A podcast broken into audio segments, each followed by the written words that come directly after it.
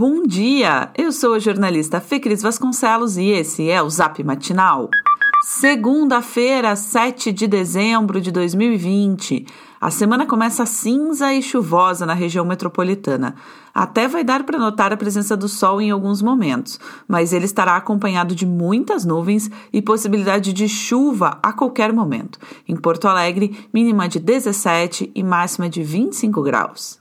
A pandemia do coronavírus está prestes a mostrar sua face mais cruel no Rio Grande do Sul. Apesar dos alertas recentes, o estado tem, em média, somente dois de cada dez leitos de UTI livres.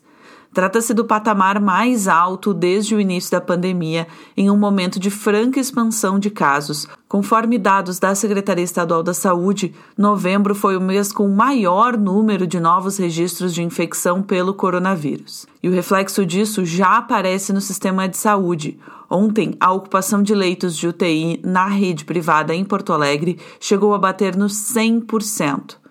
Se os números seguirem crescendo nessa proporção, a Prefeitura prevê que a capacidade de absorver pacientes em leitos de UTI na capital vá se esgotar por volta de 11 de janeiro, mesmo que haja uma expansão de vagas. Esta semana inicia com 319 internações relacionadas à Covid-19 em tratamento intensivo, somando infectados e casos suspeitos é o maior patamar desde 22 de setembro. Ainda assim, a Brigada Militar segue sendo acionada para interromper festas clandestinas em diferentes lugares do estado. Entrando no nono mês de luta contra a Covid-19 e com a população cansada, o cenário que se aproxima é pessimista. Abre aspas, se não estamos entrando na fase mais difícil da luta contra o coronavírus, estamos muito perto disso. Essa advertência foi do secretário da Saúde de Porto Alegre, Pablo Stirmer. Para ele, a demanda represada de pacientes que não têm Covid-19 em leitos de UTI pressiona ainda mais o sistema. O colapso só não aconteceu por conta de uma experiência já adquirida no manejo dos recursos mas os profissionais da saúde estão exaustos. Em reportagem, GZH abordou como anda a rotina dos médicos, enfermeiros e técnicos de enfermagem neste enfrentamento e constatou sinais de esgotamento. Mesmo antes de definida a vacina contra a Covid-19, que será utilizada no Rio Grande do Sul, a Secretaria Estadual da Saúde trabalha na logística para conservação e distribuição do imunizante o Centro Estadual de Vigilância em Saúde está organizando e adequando a estrutura da rede de frio para armazenagem e distribuição das doses, que serão recebidas em Porto Alegre e depois entregues às centrais do frio das 18 regiões de saúde e em 308 câmaras de conservação de municípios com até 100 mil habitantes.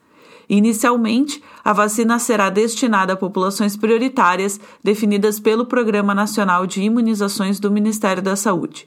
O Rio Grande do Sul apoiou a nota publicada no sábado pelo Conselho Nacional de Secretários de Saúde e Conselho Nacional de Secretarias Municipais de Saúde, que defende que todas as vacinas com eficácia e segurança comprovadas contra a Covid-19 sejam incorporadas ao Plano Nacional de Imunizações. Após colocar 20 das 21 regiões sob bandeira vermelha no distanciamento controlado, o Piratini recebeu oito pedidos de reconsideração.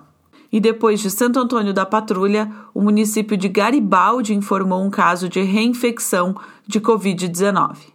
Os vereadores do PSOL, PT e PCdoB, partidos declaradamente de oposição e que juntos conquistaram 10 das 36 cadeiras da Câmara de Vereadores de Porto Alegre, estão sendo excluídos das negociações para a divisão dos cargos da mesa diretora da casa.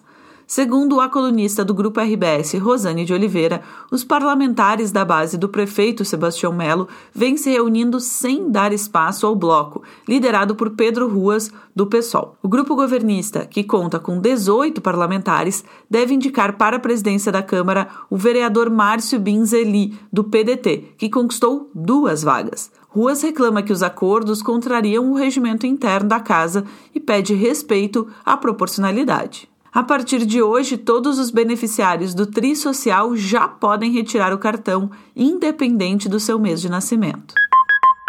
Esse foi o Zap Matinal, feito com base em conteúdos dos sites G1RS, GZH, Sul 21, Jornal Correio do Povo e Jornal do Comércio. Nós trazemos notícias gratuitas todos os dias no seu celular.